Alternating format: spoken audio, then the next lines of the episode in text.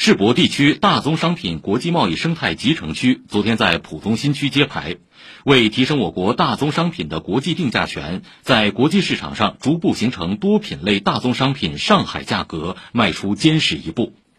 根据生态集成区发展愿景，到二零二五年，计划初步建成具有区域影响力的大宗商品国际贸易生态集成区，贸易规模突破一万亿元；到二零三零年，建成具有全球影响力的大宗商品国际贸易生态集成区，同时建成有色金属国际贸易人民币跨境结算中心和定价中心，贸易规模超过两万亿元。